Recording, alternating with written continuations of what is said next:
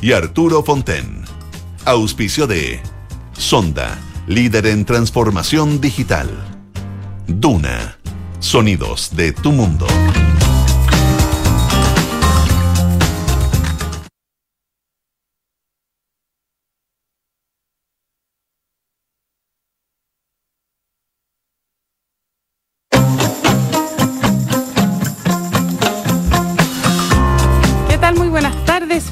Bienvenidos y bienvenidas a un nuevo capítulo de Terapia Chilensis, diría yo, el penúltimo. El penúltimo de este año 2022, para mí el último, porque mañana hay terapia cultural, de la cual yo no califico. Así que yo solamente estoy en, la, en la terapia politiquera, chuchoquienta. Pero bueno, muy feliz con, eh, de todas maneras con estar aquí, así que les doy la bienvenida a Arturo. ¿Cómo estás, Arturo? Muy bien, gracias. Muy contento de estar aquí contigo. Qué bueno. última oportunidad en este año. A ver si me sale bien la última oportunidad. Oye, tenemos gran invitado de lujo para ir cerrando nuestra terapia chuchoquienta, como le dijo Arturo Fonten. Carlos Meléndez. Carlos es politólogo, es, eh, trabaja hoy en el COES, profesor de la UDP. Así es. Eh, y peruano de nacimiento. De nacimiento. Así que muchísimas gracias por estar con nosotros y intentar ilustrarnos eh, de qué es lo que realmente está pasando en tu en el Perú. En el Perú. Carlos, eh, esta mañana justamente publicaste en el diario La Tercera una muy interesante columna eh, acerca del milagro, el misterio del milagro peruano, el milagro entre comillas, eh, de alguna manera rebatiendo lo que había planteado Andrés Oppenheimer, otro politólogo periodista que decía que el gran, la gran gracia del sistema económico peruano, que era que podía caer la política, podía ser el desastre político, pero la economía siempre seguía funcionando gracias al presidente del Banco Central, que había mantenido una institución sólida, que seguía adelante. Bueno, tú decías que pues no, que era, estaba bien eso, sí, obviamente era una parte, pero no era solo eso y me parece muy interesante la tesis que planteaste ahí, así que te pediría que a nuestros auditores y auditoras se las contaras. Bueno, muchas gracias por la invitación. Siempre es un desafío tratar de, explicar el Perú, no solamente a una audiencia general, sino también para los propios peruanos. Efectivamente, la importancia de los tecnócratas en y la autonomía del Banco Central es importante para entender el crecimiento económico del Perú de los últimos 30, 40 años. Y que sigue ahora. Y que sigue, ahora 3%, va a crecer 3% del PIB este año y las predicciones es que el próximo año se repitan más a un 3% igual y que la inflación no pasa de, ser de, un dígito. Esto en un escenario político que recordemos es realmente un desastre. O sea, si hay algún país inestable políticamente de América Latina, eh, ese es Perú con un presidente por año, o sea... Eh, ¿Cómo se da eso? Es que a diferencia de lo que sucede en otros países como en Chile, eh, la bronca que existe el del peruano promedio no está referida a la economía está referida a la clase política y al Congreso en, en, particular. O sea, aquí en Chile las movilizaciones que anticiparon un poco el estallido social tenían que ver con lo que los colegas llamaron la politización de la desigualdad, donde la gente estaba pidiendo más Estado. En el Perú, el, peruano promedio no pide más Estado, tampoco pide menos Estado, simplemente pide que el Estado no obstaculice su sus emprendimientos es una suerte del peruano promedio de individuo empresario en un mar de informalidad que es la característica perversa del sistema peruano. Porque claro, si tienes un 72, 73% de, de, fuerza laboral informal. Eso es increíble, ¿eh? ¿Qué le puedes pedir al Estado? ¿Te das cuenta? Si tus proyectos personales, tus emprendimientos, tus negocios, los has hecho siempre este, de espaldas al Estado. Y Castillo representaba bien eso. ¿En qué sentido? Porque Castillo se movía en un mundo proveniente de las sociedades rurales, donde todavía queda el radicalismo de las izquierdas del siglo XX, no del siglo XXI, el maoísmo y el velasquismo todavía queda ahí en los sindicatos magisteriales peruanos, en las federaciones campesinas. Ese es un mundo que todavía persiste en el Perú del siglo XX, eh, rural. Y por otro lado, la negociación con, los, con la vanguardia del sector informal, que es un sector... En el Perú el modelo de crecimiento económico no produjo una burguesía, sino una lumpenburguesía, lamentablemente. Bueno, eso es una falla tremenda. ¿Por una qué? lumpen burguesía. Porque tienes mineros ilegales, tienes Claro. transportistas in- informales, tienes contrabandistas, taladores de maderas, que son lamentablemente la vanguardia de este estallido Y- social que estamos viviendo. Y eso es, eh, en el fondo, y, y los movimientos, o sea, ellos son un movimiento en los que los, los políticos, los representantes, eh, pueden pactar con ellos, con estos eh, grupos informales que son capaces de hacerte un paro en las carreteras. Entonces negocian. el- ¿Qué es lo que, ¿Por qué se movilizan? ¿Por qué se movilizaban y por qué Castillo entendió esto? Porque lo que negociaban era este perdones de deudas, am- amnistías, este, que algunas medidas se posterguen y, no se apliquen, que las sanciones sean más, este, más débiles, más frágiles. Entonces, Castillo negociaba muy bien con estos actores que están representados, lamentablemente, en algunos parlamentarios del actual Congreso también.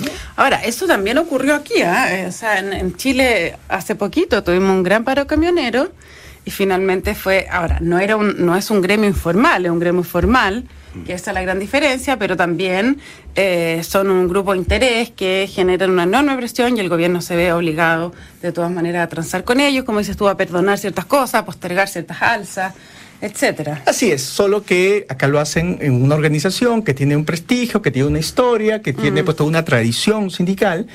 En el Perú son organizaciones que no tienen más de 10, 15 años, que son estas organizaciones más in- informales, un pie en la informalidad y un pie en la ilegalidad, porque muchas de estas agrupaciones también pues hacen negocios en la economía ilegal, no sobre todo en el contrabando, en el narcotráfico, el movimiento cocalero es importante todavía en el Perú, entonces, eh, y mientras ello sucede, el peruano promedio sigue trabajando. Mm. Entonces el peruano promedio que puede parar un estallido, como lo hemos visto en estos días en el Perú, por la campaña navideña. O sea, Claro. el sur del Perú, sobre todo la parte de la frontera entre Perú y Bolivia, decide vamos a hacer una tregua, no porque llega el espíritu navideño, sino porque es la época en que más negocio se hace precisamente en Ahora, comerciales. ¿no? Eso, y algo tú mencionabas en tu columna, eh, Arturo, no sé si estás de acuerdo, que esto es como eh, realmente el, como, la operación del capitalismo, el capitalismo salvaje, porque pero Así eso es. es, que es que el, el propio comerciante regula sus Claro. tiempos, su vida, cuánto quiere, dónde quiere. eh, Sí. Es eso. El Sí. modelo, el modelo chileno fue un modelo que se hizo con instituciones formales, tanto políticas como económicas. El modelo peruano se hizo con informalidad. Y esa es la gran, la gran diferencia. Sí, un po- la, te- la tesis de tu artículo y la tesis que estás planteando aquí me recuerda un poco el libro del otro sendero de Hernando de Soto, ¿no? Que de alguna manera el batatazo que él dio y que se tradujo a todas las lenguas, en realidad Sí, fue claro. esta idea de que el, el peruano más pobre, el que ocupaba ilegalmente un terreno, que no había leído a Adam Smith, ni a Bentham, ni a nadie de esta gente, sin embargo se organizaba espontáneamente eh, de una cierta manera, se establecían propiedades de hecho que se respetaban, propiedades privadas, y surgía espontáneamente un, un mundo en la informalidad, pero que era una, una suerte de capitalismo, un capitalismo. O sea, en esa teoría el hombre es un, es un animal capitalista, dices Sí, tú. es un homo Y economicus. la mujer, ¿ah? Ojo. Homo economicus. Sí.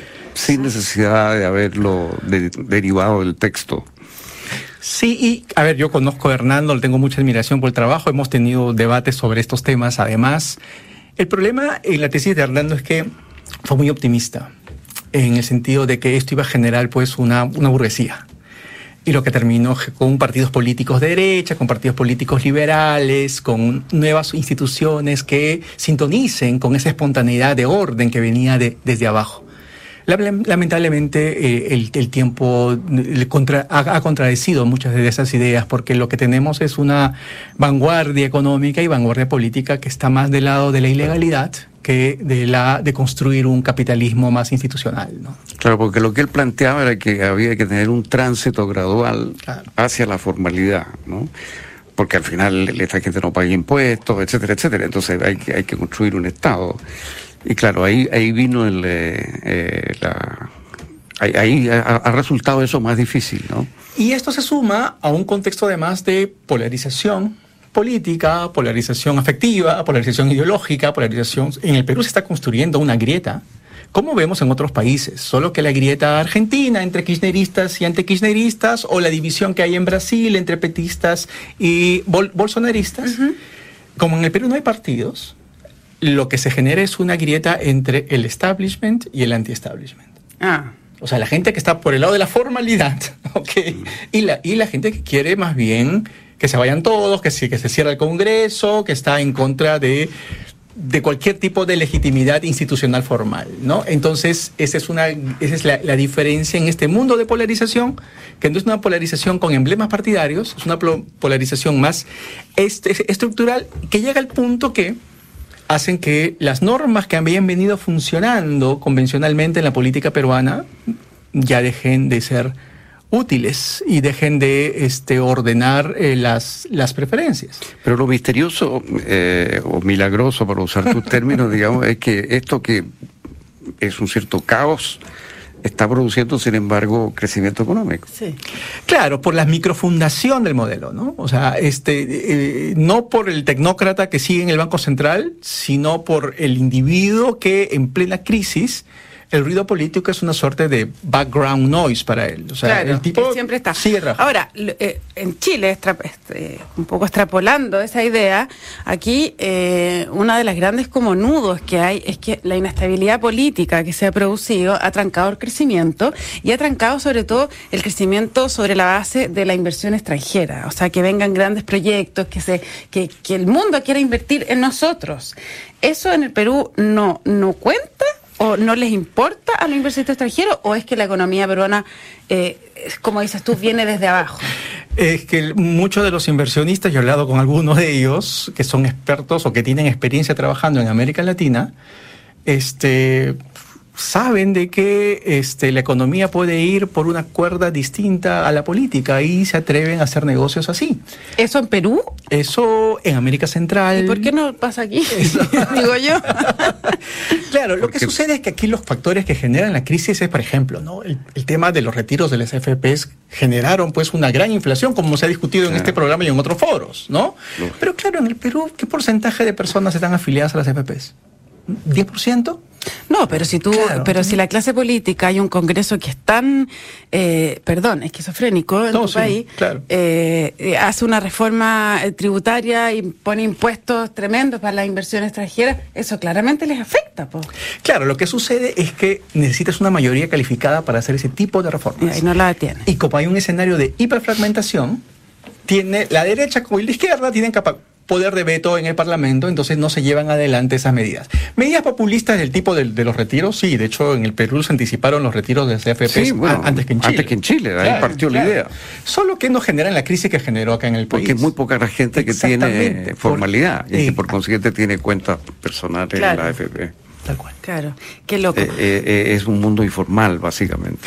Sí, 72% de informalidad de la población económicamente activa. Es, impresionante. Entonces, claro, eso hace que el Estado influya menos en la vida de las personas, ¿no? En definitiva, es un Estado que tiene menos poder. ¿Y qué, qué perspectivas ves tú hacia adelante, después de cómo está yo no sé si un punto de inflexión en la historia política peruana, eh, no, sé, porque cada cierto tiempo, cada vez que sale un presidente, uno dice, oh, un punto de inflexión, ahora Perú se ordena, no, las pinzas. Sí, ya la revuelta. Pero, eh, ¿cómo se encamina hacia adelante? Igual Pedro Castillo era una figura bien distinta a los otros presidentes que había tenido el Perú. Sí, distinta en el sentido de, de, su origen social, ¿no? O sea, sinceró la representación de este sector informal ligado a los poderes ilegales, pero también con cierta tradición radical, ¿no? O sea, en ese sentido sí, sí es nuevo, digamos. Pero, este, digamos, no había una representación política así. O sea, venimos de hace cuatro o cinco años que el Perú tenía el sueño de la derecha en América Latina. Tenías en el ejecutivo a Pedro Pablo Kuczynski, un tecnócrata, y en el Congreso al Fujimorismo dominando con una mayoría absoluta, una derecha más popular. Era el, sueño de la derecha y miren cómo en cinco años se, fue el diablo.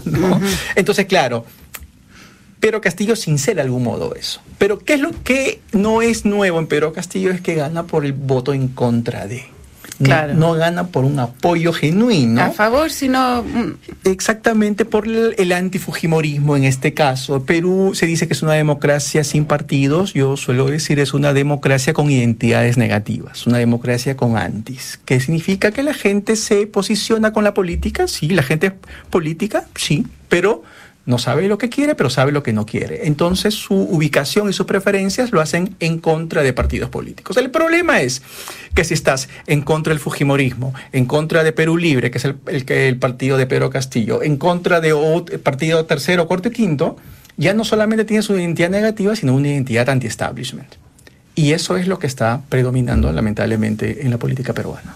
Claro, porque no ha salido nadie que logre capturar eh, un voto que no represente eso. Sí, y entonces si uno ve el, el- el vecindario, situaciones similares, cómo se han resuelto, ¿no? Cómo se resolvió la crisis en Ecuador, que tenía también un récord de caídas presidenciales similares, cómo pasó en Bolivia también. Lamentablemente, las salidas en el vecindario, no sé si se va a repetir esto en el Perú, fueron a través de un caudillo, ¿no? Mm. Fue Rafael Correa, fue Evo Morales, fue Hugo Chávez, quienes terminaron este, imponiéndose ante la dificultad de las clases políticas más tradicionales de ordenar la política en sus respectivos países. Yo no sé si eso va a pasar en el Perú, pero uno da cuenta de lo que pasa en el Mm. vecindario y así terminan siendo estos desenlaces, pero el guion peruano siempre nos ha sorprendido en ese sentido, ¿no? Y que la economía Oye, ¿por qué no no... nos explica un poco? Porque no sé si todos nuestros auditores tienen claro cómo, cómo funciona el sistema. Es decir, Claro. cuál es la relación entre el primer ministro, el parlamento y el presidente, y en qué situaciones el presidente tiene derecho a disolver el Congreso y en qué situaciones no. Porque en este momento hubo una disolución y la opinión general fue que no era legítima. Claro. Pero ha habido otros casos en que sí es legítimo hacerlo. Entonces, ¿cómo, ¿por qué no explicas cómo es el sistema? El sistema Un poco distinto que el nuestro. Bastante. El sistema político peruano sigue siendo presidencialista porque tienes un jefe de gobierno que es el jefe del Estado. Ese es el eh, es algo que mantienen todos los presidencialismos. Pero, claro, en el Perú tiene ciertos elementos que podrían, que provienen del semipresidencialismo, como por ejemplo la figura del presidente del Consejo de Ministros. Cuando el presidente del Ejecutivo, el presidente de la República, designa un gabinete, pues lo que se dice, de acuerdo con la Constitución, es que primero tiene que elegir un presidente del Consejo de Ministros. Es algo así como un ministro ¿Del interior aquí? parecido al interior, pero ocupa varias, ocupa varias carteras acá. Sería también este. Defensa, por ejemplo. Secpres también. Ah. O sea, como tienen varios de estos, acumula varios poderes, digamos, dentro del Ejecutivo. Y este, según la Constitución, ese presidente del Consejo de Ministros tiene que seleccionar un gabinete. No es el presidente. Ah, En la teoría, ¿ok? En la teoría. Y entonces le da la propuesta al presidente, el presidente la acepta obviamente y tiene que llevar de manera protocolar, esto como estaba previsto, al Congreso de la República para que el Congreso de la República le dé el visto bueno y le dé la confianza. ¿Ok? Esto era... Esto, esto, esto para que haya cooperación. Para que haya cooperación. Y esto venía funcionando en la política peruana hasta el 2016. ¿Ok? Ya. Porque, como dice un politólogo Sartori, en realidad los estadounidenses tenían unas reglas horribles, pero están dispuestos a hacerlas funcionar. ujú, Los peruanos no teníamos reglas tan malas, y, pero funcionaban. claro. Pero por la polarización política, de- en un determinado momento, dejamos de tener la vocación de hacerlas funcionar. ¿Ok? Es decir, el Congreso decide no esperar, la oposición decide no esperar a que el presidente esté cinco años que termine su mandato, sino le da un arranque de ansiedad y empieza a utilizar estos artículos protocolares como herramientas, como armas, para poder hacer daño al Ejecutivo y generar inestabilidad. Por ejemplo, la, este, la censura a ministros, esta figura que, que existe en la, en la política peruana, y obviamente también el Ejecutivo decide defenderse. ¿Y cómo se defiende el Ejecutivo? El Ejecutivo, lo que de un, se acuerda con la norma, presenta do- este gabinete de ministros si el legislativo, ese Congreso, no le otorga la confianza a dos gabinetes de, de ministros, el presidente tiene la potestad de cerrar el Congreso Ya. Y llamar a nuevas elecciones. y llamar a nuevas elecciones parlamentarias. Entonces, claro, el Un toreo constante. Claro, entonces el presidente, ¿eh? entonces, eh, ante este escenario de polarización, el presidente dice, ¿voy a presentar realmente un gabinete para gobernar el país? ¿O voy a presentar un gabinete para arrinconar al, al, Congreso y para que el Congreso en realidad me lo censure, no le dé la confianza y yo me quedo con una posición de poder amenazarlos con el cierre. Y eso es lo que ha estado pasando en el Perú. Pero claro, el Congreso tiene que negar la confianza a dos gabinetes. Eso pasó con Vizcarra. Aunque la segunda negación fue, tricky, ahí hay una disputa, una, una, polémica pero en, el Perú, pero digamos que... Porque él, él, él estimó... Interpretó. Interpretó que un rechazo a los nombramientos del Tribunal, ¿no es cierto?, constitucional, equivalían a una censura al gabinete. Pero en rigor no era eso lo que había hecho el Parlamento. Tal cual. Pero hubo como un debate, había pero a ver, hubo un debate.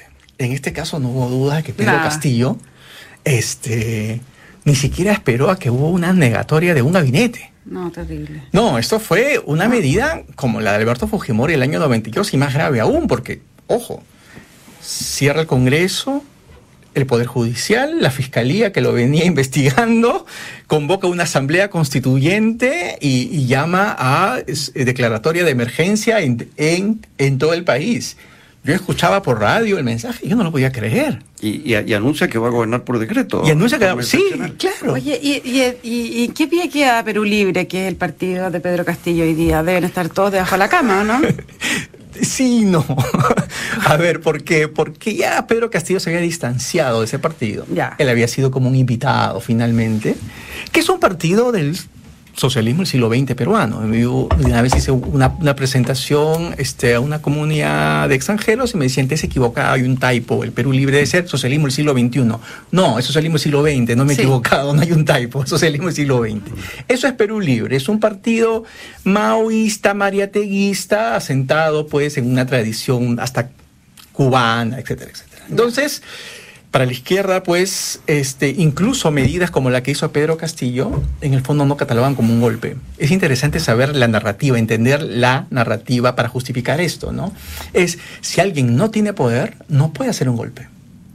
Ah, qué bonito. Claro, entonces, claro, digo, obviamente, o sea, para la izquierda nunca pues va a tener el poder, ¿no? Porque si tienen una dictadura en un país como en Cuba o como en Venezuela, el poder está en realidad en, los yanquis, en el sistema financiero internacional. Claro, entonces nunca podemos hacer un golpe, porque el poder está en otro lado. Y esa es la justificación que utiliza este Perú Libre para decir, y, gran parte de la izquierda peruana, para decir que en realidad Pedro Castillo no hizo ningún golpe de Estado, no intentó ningún golpe de Estado porque no tenía el poder y el control de las Fuerzas Armadas. Ah. Ahora, ¿cómo reaccionas tú, eh, dado el relato que has hecho de lo que fue lo que intentó hacer Pedro Castillo? Eh, ante el hecho de que México, Argentina, eh, Colombia, los respectivos presidentes hayan firmado una declaración que en el fondo es un apoyo franco al golpe.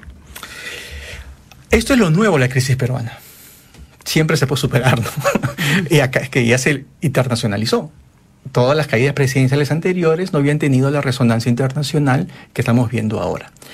¿Por qué? Porque la izquierda latinoamericana, sobre todo esos países que acaban de mencionar, tiene sus propios problemas que de algún modo dialogan con lo que representaba Pedro Castillo. Es decir, una fiscalía que está tratando de investigar por casos de corrupción, eso le interesa Argentina. A Argentina, este o este o un discurso pues con un simbolismo campesino, este, eh, de que viene eh, desde un líder social desde abajo, como podía ser pues la Revolución Mexicana y haciendo quecos que hace López Obrador en ese sentido. Entonces, y claro, pues quieren mantener al, suerte del, del, del, niño símbolo de la izquierda latinoamericana, que es más potente para la izquierda latinoamericana que un sombrero campesino. Sí, eh, sentado en el poder. Exactamente. Entonces yo siento, volviendo a tu pregunta, Arturo, que la izquierda latinoamericana se está agarrando del sombrero de Pedro Castillo, desesperadamente para... Pero, pero lo, terrible es que AMLO, eh, Petro y, Fernández se están agarrando del sombrero de Castillo, que es el mismo sombrero en el fondo de Fujimori. Claro. Desde el punto de vista que es un intento de golpe, solo que a Fujimori le resultó porque tenía la Fuerza Armada detrás de él y este no, digamos. Pero a mí me, ha impresionado mucho la falta de compromiso democrático que esta declaración eh, refleja. Bueno, si la izquierda latinoamericana todavía respeta bajo sus propios cánones a un régimen como el cubano, este, no me sorprende mucho, la verdad, en ese sentido, ¿no? O sea, el, pues el cinismo, no hay otro término, creo. Para o sea, es golpe cuando es de... Cuando es de derecha. Cuando es de derecha y cuando es de izquierda es un movimiento popular, digamos, Exactamente, o en todo caso no puede ser golpe porque no tienes poder, ¿no? Como, como se está justificando Es bueno lo que dijiste hace un rato, que la izquierda parece que nunca tiene poder porque siempre el poder está... Bueno, pasa un poco lo mismo con la concepción de las dictaduras, ¿no? Que si son dictaduras de derecha son dictaduras, si son dictaduras de izquierda son gobiernos populares, claro. gobiernos revolucionarios, revolucionarios del Pero uno pensaba, fíjate que eso estaba un poco ya eh, quedando atrás eh, eh, en la izquierda latinoamericana, porque lo que hizo Chávez fue hacerse de todo el poder, pero por una vía democrático electoral. después, claro, eh, Maduro ya fue más allá. Lo de Cuba, bueno, es una cosa heredada de los años 50, en fin, es una cosa distinta. Pero aquí, hasta aquí, Arturo, costó que, que parte de la izquierda hasta hace poquito dijera la palabra dictadura respecto de otras dictaduras, aparte de la nuestra. Pero, por ejemplo, la, comparación de esas izquierdas con la izquierda chilena y con lo que la, posición que ha tenido el gobierno de Gabriel Boric es, es importante, ¿no? Porque de algún modo el peronismo sigue afincado en el siglo XX. AMLO es un político formado en el siglo XX. Y, qué decir de Gustavo Petro, mm. ¿no? Entonces están dialogando con los cánones de la izquierda del siglo pasado. Y por eso es que Chile tuvo una posición distinta, el gobierno de Gabriel Boric tuvo una posición mm. distinta, porque es una izquierda, dentro de las cosas que estamos de acuerdo o no desacuerdo con ellos, más progresista en términos de valores mm. sociales y valores democráticos. Entonces el gobierno chileno se mantuvo al margen y, se, generó una, eh, una distancia saludable como quien decir, miren, yo no soy parte de esa izquierda de del siglo pasado que es tan, tan cínica como, la, como, como ha sido antes, ¿no? Bien, pues Carlos Meléndez, se nos pasó así. Rapidísimo. Rapidísimo el tiempo, muy, muy interesante. Tan rápido como el gobierno de Castilla. Oye, pero mucho más exitoso este programa. Debo decir. Pero más inteligente. Debo decir, más inteligente, exitoso y, más conversado también, porque el hombre era de pocas palabras. Era de pocas palabras. Era de pocas palabras. Ya, bueno, muchísimas gracias a los dos por esta interesante conversación y a todas y todos nuestros auditores que nos han acompañado con tanta paciencia durante este año 2022. Les cuento que la transformación digital de tu negocio nunca estuvo en mejores manos. En Sonda trabajan para que disfrutes tu vida innovando y desarrollando soluciones tecnológicas que mejoran y agilizan tus operaciones. Conócelos hoy, Sonda Make It Easy. No se vayan de Radio Duna porque a continuación información privilegiada, perdón, al cierre y luego sintonía crónica epitafios junto a Bárbara Espejo y Rodrigo Santa María. Más tarde también va a haber reconstitución con Paula Escobar, como todos los días jueves. Eh, bueno, un abrazo cariñoso a todas y todos nuestros auditores y nos encontramos el próximo martes en el 2023. Que estén bien. Muy bueno.